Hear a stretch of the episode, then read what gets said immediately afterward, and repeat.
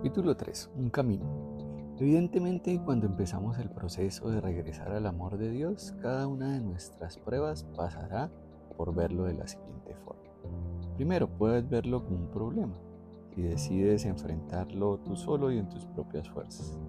Puedes verlo como un reto si tu decisión involucra mucho de lo que hemos colocado en este podcast y lo pones a prueba. O lo puedes ver como una gran oportunidad si la elección o la decisión de afrontarlo solo pasará por emprenderlo con Dios y además involucra el mejor propósito de transformación en tus pensamientos y en tus decisiones para con los demás.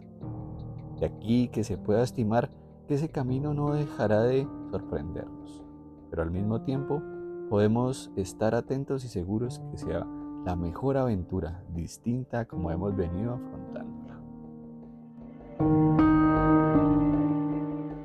Nuestro camino es esa ruta que ha marcado el continuo testimonio de nuestra vida.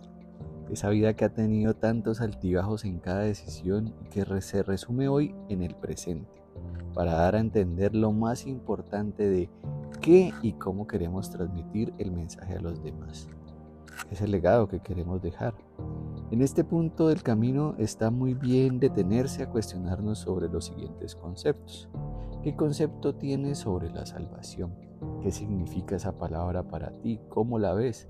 ¿Cuál es tu misión en este camino? Y con todo el derecho que tengo a pensar sobre esta gran palabra, el Evangelio. Puesto en otras palabras o teológicamente hablando, en el predicar o llevar el buen mensaje. Y aquí un cuestionamiento más. En tu camino recorrido, ¿qué buen mensaje o qué buena noticia estás llevando? En Romanos capítulo 1, versículo 16, muy bien nos dice, no me avergüenzo del Evangelio, pues es poder de Dios para salvación de todos los que creen. La tarea para este episodio pasa por que revisen y encuentren la definición a los conceptos que estamos trabajando en este capítulo. Sí, salvación, fe, poder, misión, evangelio.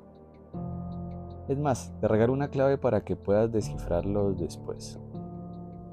Hablamos con nuestro testimonio, pero para que los demás escuchen la palabra del buen mensaje de Dios, porque de ahí vendrá su verdadera fe. Los versículos a estudiar están en Romanos capítulo 10, versículo 13 y posteriormente el versículo 17 y 18. Consígnalo en tu cuaderno y cuéntame qué tienen para ti. Finalizaré este capítulo con una frase que dice lo siguiente porque nuestro concepto es pobre sobre el buen mensaje de Cristo, por eso nuestro camino no tiene ruta definida. Es de mi autoría y también puede reforzarla en 2 Corintios 11, versículos 3, 4. Esto es Fegresar.